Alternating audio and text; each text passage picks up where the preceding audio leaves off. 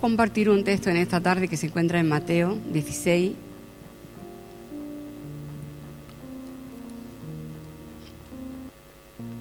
Un texto que todos lo conocemos más que de sobra, ¿no? Pero yo creo que es una pregunta que nosotros nos deberíamos de hacer constantemente, constantemente. Mateo 16, 15. ¿Y vosotros quién decís que soy yo? Es que esa es una pregunta que ha estado y está vigente en toda la historia. Ya cuando Jesús estaba en esta tierra, unos lo veían de una manera, otros lo veían de otra. Los judíos lo esperaban a ese Mesías de una manera, resulta que vino de otra manera. Dentro de los propios judíos podemos ver cómo los fariseos lo veían de una manera, los saduceos lo veían de otra manera, los publicanos lo veían de otra manera, las prostitutas, los pobres, los desamparados, veían a Jesús de otra manera. Y ya Jesús tiene que reunir a sus discípulos y les preguntan, dice, bueno, ¿qué dice la gente que soy yo? ¿Quién dice la gente que soy yo? Vale, escuchó las opiniones, lo que decía el mundo, lo que decía la gente, pero ahora le dice a sus íntimos, a sus discípulos, a aquellos que estaban con él día a día, le pregunta, ¿y vosotros quién decís que soy yo? Y creo que es una pregunta que Dios te está haciendo a ti y a mí hoy. ¿Quién es Jesús para ti hoy? ¿Quién es Jesús? Yo creo que nos lo tenemos que preguntar. Oh, yo si, si yo creo en Dios, yo creo en Jesús, yo ya conozco, yo he hecho estudios, he hecho teología, he hecho no sé qué, he estudiado las verdades fundamentales, he escuchado un montón de predicaciones, yo, uy, yo llevo ya muchos años, llevo mucho tiempo. Vale, aquí. Pero aquí, ¿quién es Jesús para ti? ¿Quién es Jesús para ti? No lo que dice este, lo que dice el otro, lo que diga. ¿Qué es Jesús para ti? Y vamos a ver cómo a través de la historia la misma persona ha sido mirada de diferentes formas. E incluso por cristianos, ¿eh? Incluso por cristianos. ¿Podemos pasar? La siguiente diapositiva. Ahí tenemos Jesús el asceta. Eso al principio de la iglesia. El primer tiempo de la iglesia.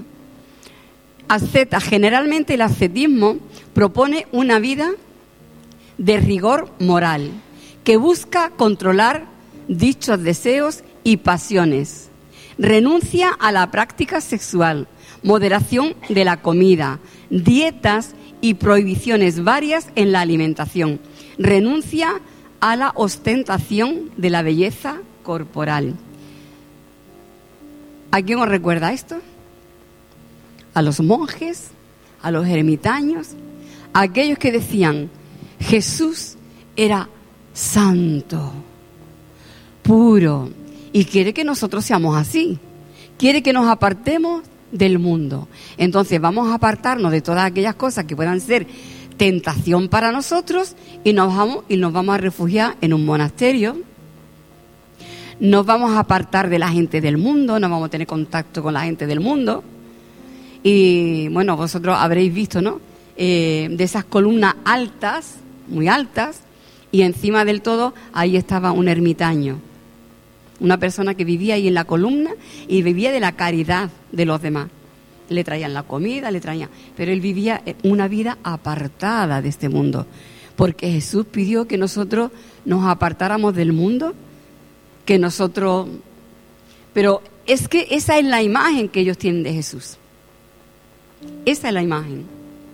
Cuando es todo lo contrario, porque resulta que en su tiempo a Jesús se le acusó de estar con borracho, de ser un comilón, un bebedor. Sea, se le acusó de todo lo contrario. Sin embargo, ¿por qué al principio los cristianos, porque estamos hablando de la iglesia, empezó a tener esa visión de Jesús? Y empezaron ellos mismos a ser como Jesús, pero dice, apartándome del mundo. No quiero nada con el mundo. Soy demasiado santo para estar con el mundo. Yo me tengo que apartar. Me meto en un convento, me pongo encima de una columna, me voy a una ermita y encima de una montaña. Yo me tengo que apartar del mundo. Cuanto a última hora, todas las pasiones y todas las concupiscencias están dentro de nosotros. Para solucionar eso, el siguiente, el siguiente Jesús que se presenta, el siguiente, el siguiente Jesús que la iglesia conoce o que la iglesia misma presenta es el Jesús pálido de Galilea.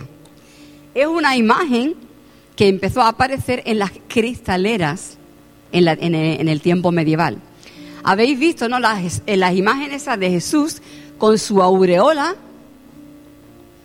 Aquí solamente se le ve así de medio cuerpo, pero en las vidrieras se ve la aureola, los ojos mirando para arriba y los pies que ni siquiera tocan el suelo. O sea, como un, Jesús muy elevado, pero además con una cara pálida, ojos blancos, como diciendo yo me quiero ir al cielo ya porque lo que me están haciendo pasar aquí, hay que ver lo que me están haciendo sufrir aquí, yo me quiero ya ir para el cielo. Y esa es la imagen que durante mucho tiempo la iglesia ha tenido de, Jesús. Un Cristo que sufre, un Cristo que padece, un, un, Cristo que solamente se tiene que tiene ganas de irse al cielo porque vamos la cara canta lo mal que lo está pasando aquí en la tierra. ¿Y sabes qué ocurre? Que entonces los cristianos que veían a ese Jesús decían, es que nosotros hemos venido a este mundo a sufrir. Hay que resignarse, hay que sufrir, hay que padecer, porque con el sufrimiento nos vamos a ganar el cielo. Y tenemos las imágenes de los santos, de los mártires, de aquellos que sufrieron, y los veneramos, los hacemos santos, porque sufrieron tanto, sufrieron tanto que merecen ser santos. Igual que sufrió Jesús. ¿Entendéis? Cómo la imagen se va quedando y cómo después los cristianos hacían eso que ellos creían que era Jesús. El siguiente Jesús se le llamó el Jesús cósmico, el Jesús, el Pantocrátor, el Todopoderoso. Dice, vamos a dejarnos ya de sufrimiento, la gente ya está harta de sufrimiento, vamos a dejarnos de Cristo sufriente. No, nosotros tenemos al Pantocrátor, al Rey de Reyes, Señor de Señores, al Todopoderoso, al Creador de todas las cosas. Pero claro, tan poderoso, tan sentado en el trono, que estaba demasiado lejos para acercarse a la humanidad. Era totalmente divino y no sabía nada de la humanidad. ¿Qué ocurre? Que esa visión ha quedado dentro de, de la iglesia. Y hay cristianos, hay personas que creen mucho en Jesús, pero lo ven demasiado lejos. Un Cristo sí, vale, estuvo aquí, vale, muy bien, pero como se portaron tan malamente con él, él se fue, se fue al cielo y ya no se acuerda de nosotros. Y tienen esa imagen de un Dios que está tan lejos, tan lejos, tan lejos, que es tan superior a nosotros que no tiene que ver nada con nosotros. Qué lejos, ¿no? De aquel Jesús que miraba las multitudes y dice que se compadecía de ellas de aquel Jesús que le decía que era compañero de prostitutas, de borrachos, de aquel Jesús que se acercaba a los leprosos, mientras que otros huían de ellos, él se acercaba y los tocaba para sanarlos. Ese era Jesús realmente, no un Dios lejano. ¿Qué pasa? Que porque tú eres el Todopoderoso te olvidas de nosotros. No, al contrario, ese Todopoderoso se hizo hombre para venir a estar con nosotros a venir a redimir a la humanidad. Y aunque sea el que está sentado en el trono, sigue estando aquí con nosotros. Amén. Pero la historia sigue y eh, ahora viene un tiempo donde ya creer en Jesús como que resultaba raro, ¿no? Es el tiempo donde ya la ciencia va avanzando, donde Darwin su famosa teoría de la evolución, tantos descubrimientos, tantas cosas, el hombre ya seguía más por la razón, ¿no? Y dice, hombre, es que eso de los milagros ya y lo sobrenatural, no sé cuánto, eso como ya, como que no pega, ¿no? Vamos a tener un poco los pies en la tierra, vamos a tener un poquito de, de, de uso de razón. Y entonces, ¿qué hicieron con Jesús? Lo convirtieron en un maestro pero un maestro de moralidad. Jesús era un hombre bueno, vino aquí a la tierra y él lo que quiso fue enseñarnos cómo debíamos de vivir. Simplemente un maestro. Nada de milagro, nada de cosas sobrenaturales, simplemente el conocimiento. Sigue la historia y de ser un maestro y de buscar el sentido común, la gente ya se, se cansó de tanta ilustración. ¿Y sabéis qué ocurrió en el siglo XX? La gente tenía ganas solamente de divertirse, de pasarlo bien, ¿no? ¿Acordáis los años 20 con el Charleston? Y la gente quería disfrutar, ¿no? Y entonces se inventaron a un Jesús, incluso hay un libros que se escribieron que era Jesús el payaso. Así se llama, Jesús el payaso. ¿Y, ¿Y qué hacía ese Jesús? Lo llevaron a los teatros, a los cines, y entonces era un Jesús que cantaba y que bailaba. Ese Jesús era eso. Yo estoy aquí, quiero que te lo pases bien, vamos a cantar, vamos a bailar. Que luego surgió Jesucristo Superstar. ¿Qué buscaba la iglesia? Ofrecerle al mundo un Cristo como el mundo quería. Un Cristo amoldado al tipo de, sociedad que tenían entonces. De ahí sale ese Jesús hippie, de ahí sale el paz y amor. Y los hippies vestían como Jesús, se dejaban la barba, el pelo, las mujeres con el pelo largo, con las túnicas largas, con... ¿Me entendéis? El mundo quería un Jesús a su medida, a su gusto. Pero hablamos incluso entre la iglesia cristiana. Ellos amoldaban a Jesús al mundo. Querían ganar al mundo. Y dice, entonces, ¿qué vamos a hacer? Vamos a ofrecerle ese Jesús que vivió en Galilea. Eso ya la gente como que ya no lo quieren escuchar. Ese Jesús que murió por nuestros pecados. Yo le decía a la gente que son pecadores. Y quieren amoldar a Jesús y enseñarle un Jesús como a la gente le gusta. Y inventaron ese Jesús. Pasa el tiempo. Pasó la Primera Guerra Mundial, la Segunda Guerra Mundial. ¿Qué ocurrió con el mundo? El mundo quería prosperidad. ¿Y qué se inventaron? A un Jesús que era negociante. Negociante. No, Jesús es lo que quiere que tú prosperes, que a ti te vaya bien en esta vida. ¿Cómo que eso de un monasterio, de meterte ahí a vivir en la soledad, de apartarte del mundo, de ser mm, siempre llorándote, siempre lamentándote, siempre metido en una iglesia? No, Jesús vino a traer prosperidad. ¿Sabes qué dijo Jesús? Con 12 años ya decía, en los negocios de mi Padre me es necesario estar. Y se inventan a un Jesús que lo que quiere que nosotros prosperemos. ¿Sabes qué hizo la iglesia? ¿Sabes qué hizo la iglesia? Predicar de un Jesús, mira, no te preocupes, ven a Cristo, que Él te va a ayudar. ¿Qué pasa? ¿Que estás parado? Eso lo hemos vivido nosotros. Tú estás parado, no te preocupes, conviértete a Jesús que Dios te va a proveer de trabajo. Y verás tú cómo te va a empezar a ganar dinero. Y te va a poder comprar tu casa y tú... Eso lo hemos vivido nosotros. Predicar de un Jesús de oferta. Había que hacer marketing para ganar a la gente del mundo. Nosotros tenemos que ofrecer un Cristo que los va a prosperar. Vente que todo te va a salir bien, que la vida te va a ir bien. Pero ¿es realmente ese el Cristo? Yo creo que no. Pasa el tiempo. Seguimos con la historia. Y luego viene el Jesús economista. Viene aquí el capitalismo.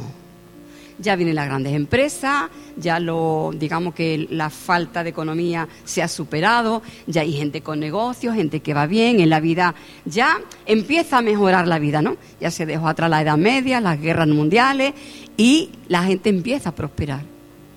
Ya hablar de un Cristo que viene a morir por tus pecados, es que eso sigue todavía estando ya anticuado. ¿Qué vamos a hacer ahora? Un Cristo que te enseña economía. Y hay libros de economía que cogen como ejemplo a Jesús y usan lo que pasó con los dos panes, con los dos peces y los cinco panes.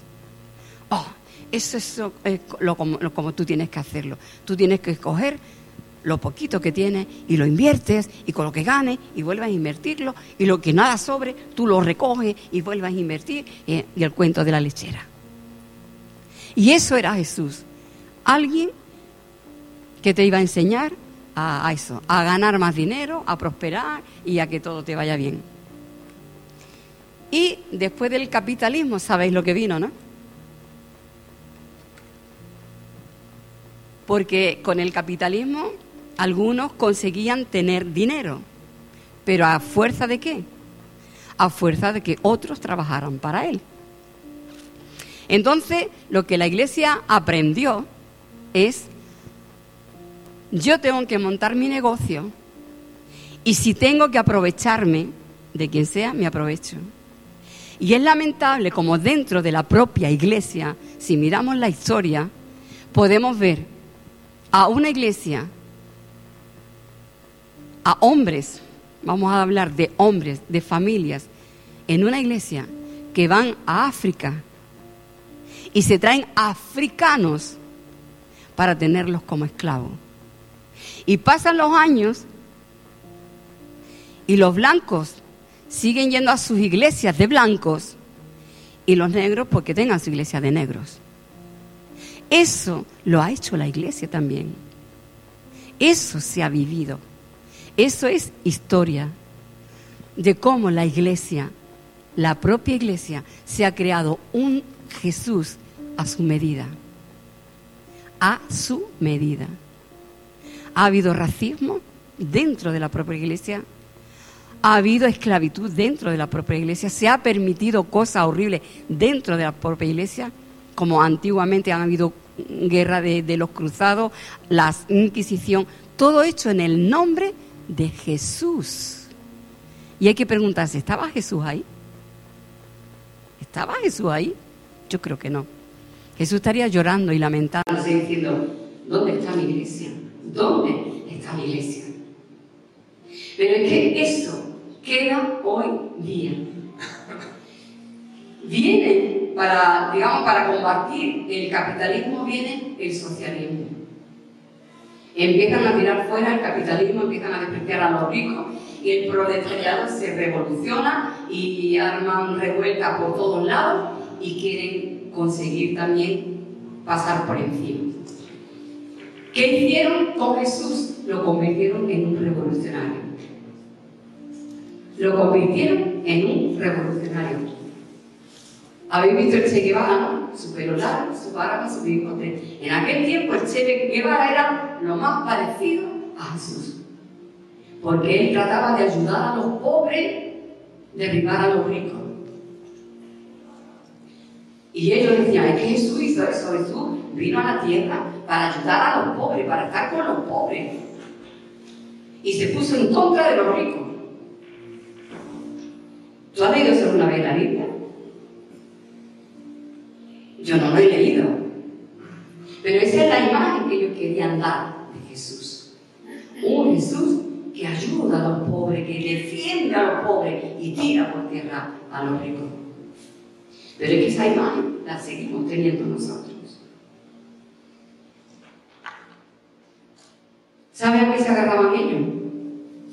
Cuando Jesús llegó al templo y tiró las mesas de los camisas. Y se ve, empezó a llamarles ladrón, empezó a no sé qué, le tiró las mesas, tiró las monedas, los echó de allí, porque ellos eran, mm, tenían que echarlos fuera. Allí los que de verdad tenían que estar eran los pobres.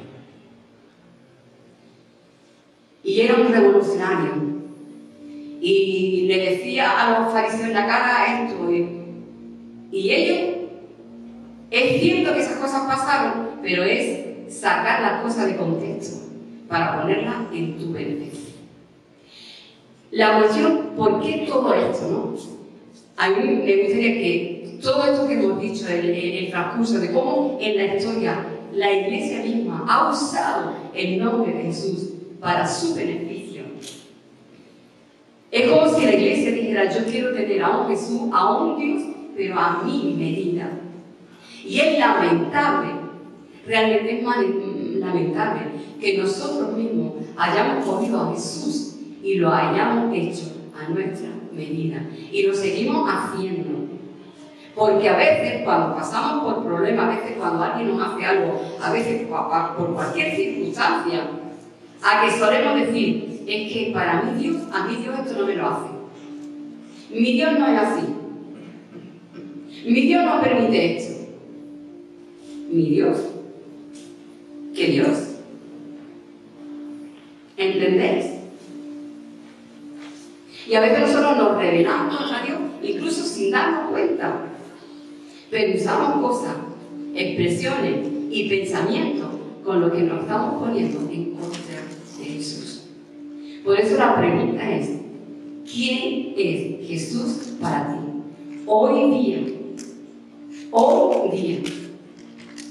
Un Jesús que solamente quiere que tú sufras, que tú parezcas, que no tengas contacto con el mundo, que te apartes del mundo, que, te, que, no puedes comer ni beber ni nada, sino una vida de sacrificio.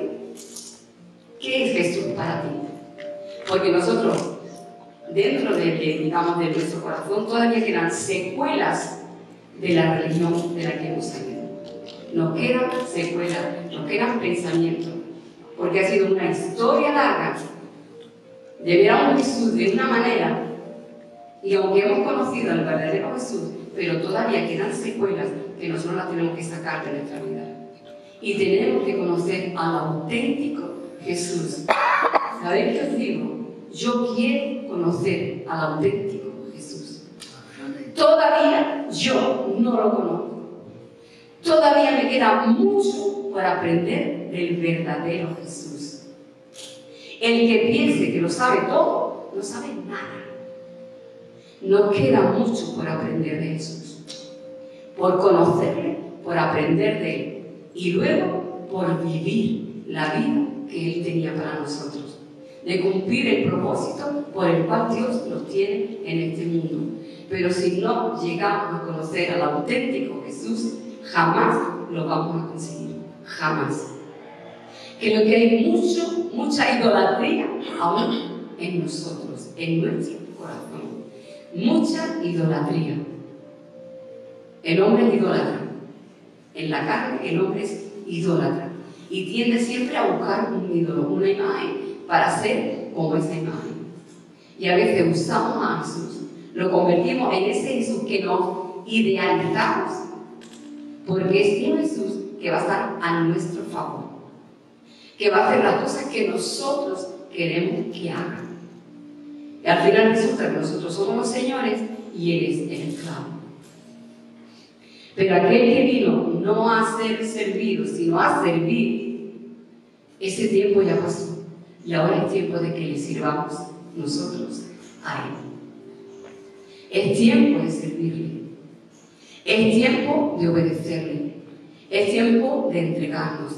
Es tiempo de darnos por completo a Él. De olvidarnos ya de todas esas imágenes antiguas, de todas estas imágenes, de esta idolatría. A veces pensamos que, que las imágenes que salen en Semana Santa, pero hay muchas imágenes de Jesús aquí en el, en el coco que las tenemos que destruir.